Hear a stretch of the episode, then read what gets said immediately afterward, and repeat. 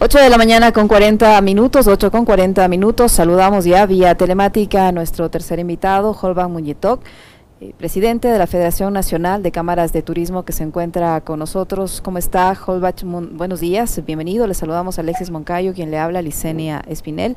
El país tendrá IVA del 8% durante los días de carnaval, según anunció hace pocos eh, días el presidente de la República, Guillermo Lazo.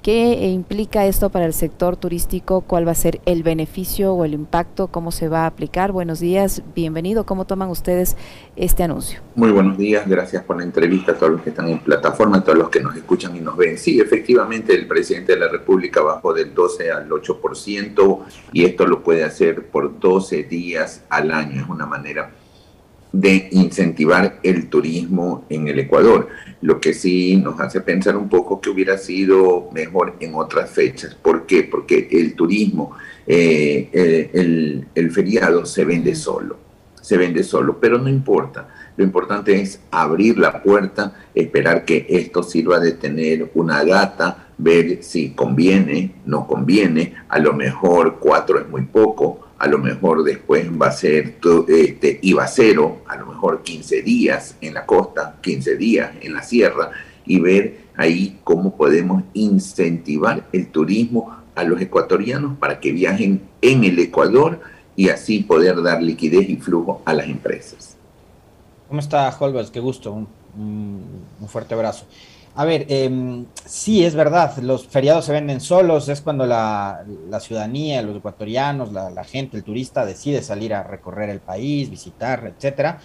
Em, y ustedes decían, probablemente no hubiese sido esta un feriado la mejor época.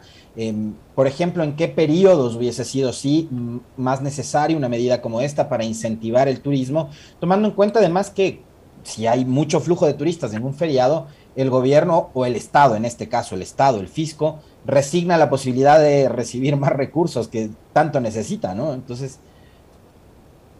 A ver, interesante la pregunta por, por, porque estamos en un turismo diferente. Antes hubiera sido interesante, antes hubiera sido interesante que el feriado salga la mayor cantidad de gente, antes, antes de pandemia en este momento estamos en una situación totalmente diferente donde yo quisiera que haya un, feriado donde todo el mundo se distribuya en las 24 provincias. Entonces yo no ver aglomeraciones, hablemos en Salinas, en playas, en Manta, en la ruta del Espóndilo, que en ciertos lugares, no más puntuales, usted va a ver lugares que tienen capacidad para 50 mil personas, va a haber 200 mil personas. Ese no es el concepto en este momento. Por eso, no es que nosotros nos quejamos porque, porque, nos dan una, porque nos dan blanco y nos quejamos y nos dan negro. No, son los momentos, los timings, lo que vivimos en este momento. Entonces, también otra cosa. Es interesante, por eso le decía su pregunta, porque hay que cambiar el concepto. Señores, que están en el turismo, les guste o no les guste, no podemos estar anclados solamente a los feriados. Tenemos que comenzar a cambiar el concepto, a tener un turismo eh, sustentable, sostenible todos los días. ¿Qué quiero decir con esto? Quiero decir que usted me hizo una pregunta, me dijo, ¿en qué fecha? Yo lo hubiera puesto de lunes a viernes, de lunes a domingo, una semana completa. O sea, ¿qué, ¿cuál es la propuesta que hicimos nosotros? Dos propuestas. La una, usted tiene 12 días con esta ley, coja seis días que sale la gente de vacaciones de la costa, seis días que sale la gente de vacaciones de la sierra. Hubiera hecho eso.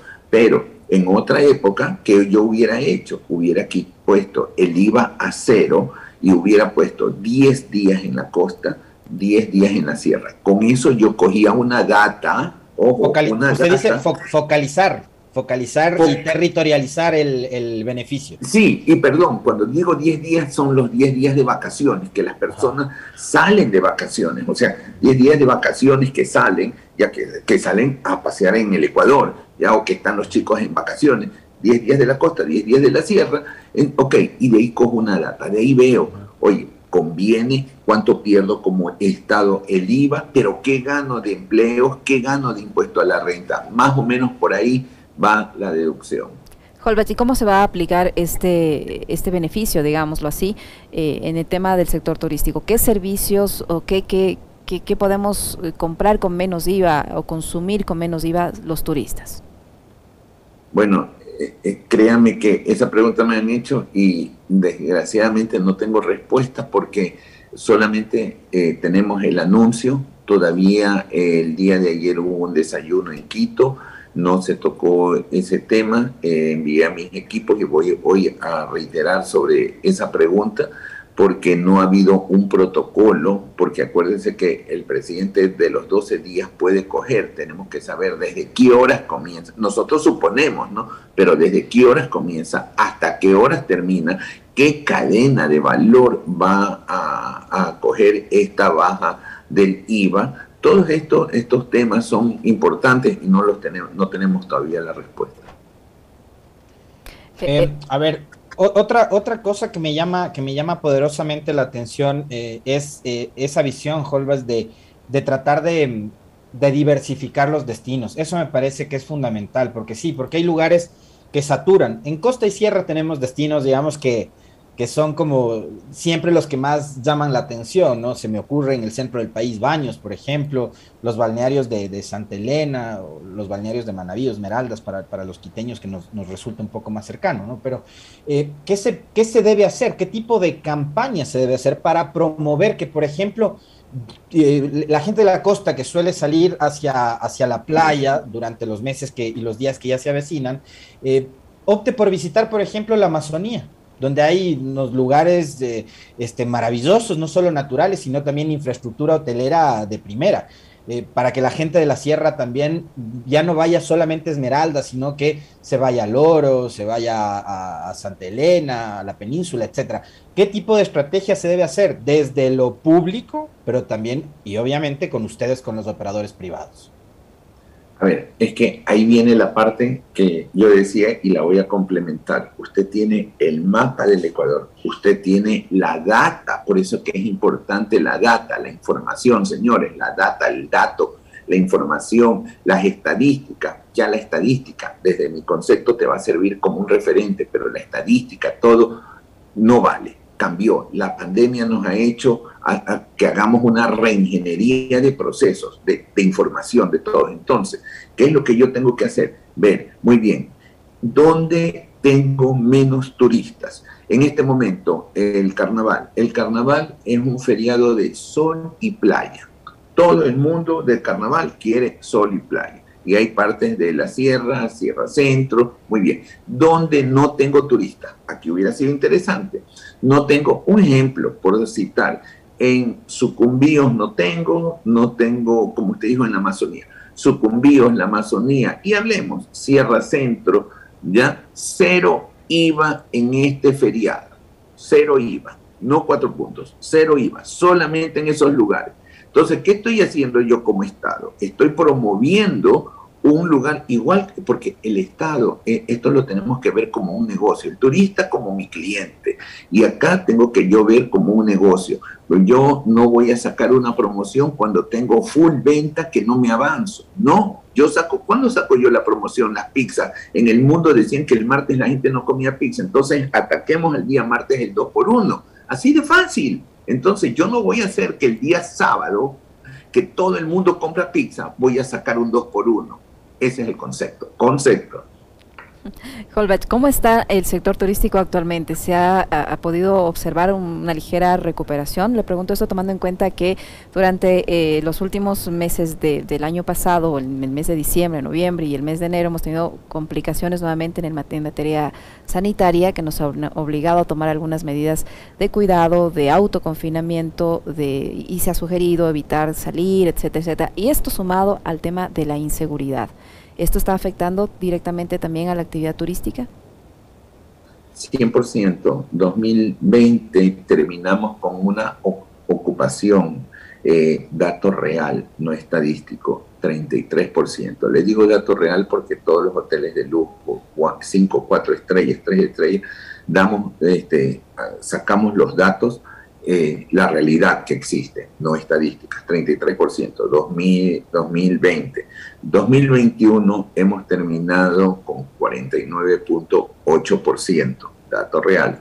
Veníamos con una curva ascendente en el año 2021. Hablemos noviembre, hablemos octubre, noviembre, diciembre. Aparece el Omicron y fue una pared de concreto, ¿ya? Que frenó y, tocó un freno. En este momento, la ocupación hotelera, siempre cogemos la media de la ocupación hotelera porque de la hotelería salen las personas que van al restaurante, cogen los guías, guías turísticos, transporte, entonces de ahí, de ahí confluye todo entonces, la ocupación hotelera bajó del 20 al 30% y algo que no había pasado antes. En plena pandemia, los restaurantes se reactivaron, no así la ocupación hotelera, pero ahora los restaurantes con el tema de los aforos, con el tema de la inseguridad y con el tema del factor económico han sido golpeados y han bajado en un 40, 50%, porque ahora ni siquiera el delito Ibery suple lo que la gente no va y no, no va a comprar, no sale a los restaurantes y no come. Ahora, Holbach, aparte de eso, de lo que usted señala, el tema, el factor pandemia, que con estos rebrotes eh, hemos tenido nuevamente que volver a la semaforización y algunos cantones pasar de amarillo a naranja, de naranja a rojo. Eh, el fútbol nos hizo volver a naranja en Quito para que pueda haber gente en el estadio, en fin. Eh, pero hay un factor que es mucho más importante en este momento y que no está afectando únicamente a los negocios que usted señala, restaurantes y turismo en general. Está afectando todo y es la inseguridad cuánto daño le está haciendo al turismo específicamente, y ahí sí quisiera también su visión global de este acontecimiento horrible que está pasando en el país, cuánto le está afectando la inseguridad al turismo. A ver, la inseguridad si la cuantificamos, eso va en degradé, eso afecta, no, inicialmente dicen, no hables, no toquemos, me dicen la inseguridad. Pero fíjese usted que gobiernos, gobiernos de Canadá y de los Estados Unidos les han dicho a sus ciudadanos, mucho ojo cuando vayan a Ecuador porque les están matando. Recién nomás asesinaron en Guayaquil a un turista holandés. Entonces, así como le vendemos al, país al mundo. Exacto. Entonces, yo digo, no, no tenemos que mirar la cara y mirar a otro lado que la inseguridad. No, la seguridad es factor crítico de éxito para el turismo, para los ecuatorianos y para todos los negocios, para todo, absolutamente todos los negocios porque esto es una cadena que si yo compro, yo vendo, si yo vendo, gasto. Entonces, si no vendo, no tengo dinero, no gasto, no me muevo y comenzamos a tener un país inerte. Aquí la seguridad sí es preocupante porque este no es un tema, como lo he dicho, de poner más policías. En el caso de Guayaquil, se necesitan más o menos como 6.000 policías. Tenemos aproximadamente 900 policías. Llegaron 1.000 policías. Pero esto va mucho más allá. Va el tema de los colegios, escuelas, qué pasa en las cárceles, el tema del el problema intrafamiliar. Entonces, es preocupante y quizás yo no veo una planificación a largo plazo, porque esto no se va a resolver en dos meses, a largo plazo, en que también todos estén, pongamos pongamos de nuestra parte para ayudar. ¿Qué hemos hecho nosotros? antes de ayer tuve la reunión con el general de la policía aquí en la ciudad de Guayaquil. Ayer tuvimos con los jefes de los circuitos. También ayer tuve otra reunión con la jefa de la policía de turismo. Entonces, palear en algo. La, las, hacer rutas turísticas, por un lado, es una solución momentánea, ojo, momentánea, una ruta turística, yo voy por, en el caso de Quito por Quito Patrimonial, ¿ya? y ahí pongo motos, pongo patrulleros, pongo gente con comunicación, eso es un tema para solo cuidar a los turistas, a todos los que pasan por ahí, pero ese no es el fondo, eso sí nos tiene preocupado y la afectación sería superior al 40%, porque esto, la, la, cola, yo siempre digo, es, oye, íbamos a ir al Ecuador en el mes de marzo, pero mira lo que ha pasado, ya, anula, vámonos a otro destino. Así es el tema del turismo. Ahora, si podemos traducir esos porcentajes que usted menciona, Holbach, tanto en el tema de la recuperación como el tema de la afectación por la pandemia, por la crisis económica y por la inseguridad en cifras, ¿cuánto está perdiendo el sector turístico?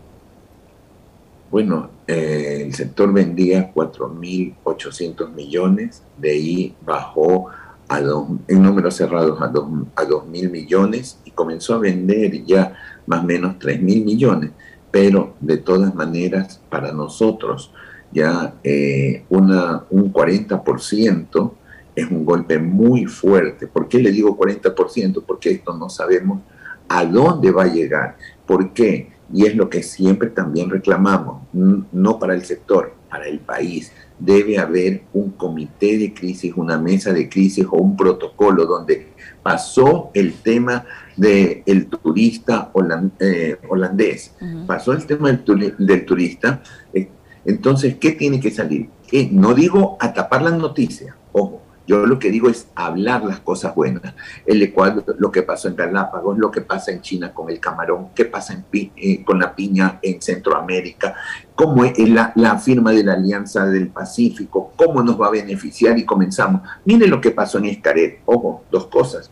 Eh, en, un, en, un, en un resort mataron a una persona. Escaret es el segundo problema que hay en Escaret. Entonces, en todo el mundo hay, no minimizo, no lo minimizo, en todo el mundo hay problemas, pero ahí es donde tienes que salir a hacer una, una estrategia, tener ya lista una estrategia, porque estos problemas van a haber hoy, hubieron ayer, hoy y van a seguir habiendo, pero hay que minimizar el impacto que tenga contra el Ecuador. Un turista, uno que afecta, puede afectar a una industria en algunos cientos de millones.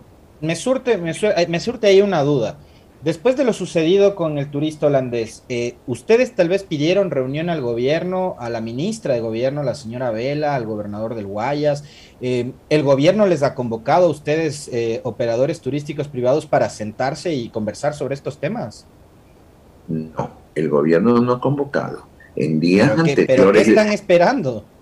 En días anteriores, eh, yo envié, este, tuvimos eh, una reunión con el gobernador de la, del Guayas, con Pablo Rosemena, y fueron ahí mi vicepresidente, y justo habían hablado del tema de inseguridad, ¿ya? Pero no se tomaron las acciones. Ahora, eh, yo estoy reuniéndome con la policía, de aquí tengo, he pedido reunión justamente con la Cancillería, hemos pedido con el Ministerio de la Producción, con el Ministerio de, Turismo, me voy a ver la próxima semana, el día jueves, y, va, y tenemos que tomar el tema de, de inseguridad que existe porque es vital. Es vital y, y, esto es a diario que salen las noticias en el mundo. Lo que pasó en las cárceles, ya, eso dio la vuelta al mundo. Lo que pasó al turista dio la vuelta al mundo y como le dije, la cola, el golpe que nos da, puede llegar hasta mayo, junio, julio, no lo sabemos. Depende de las acciones que tome el gobierno para frenar eso. Muy bien. Muchísimas gracias, Holbach, por su tiempo, por la información que nos ha proporcionado. Holbach Muñetón, presidente de la Federación Nacional de Cámaras de Turismo, que ha estado con nosotros. Muchísimas gracias, Holbach.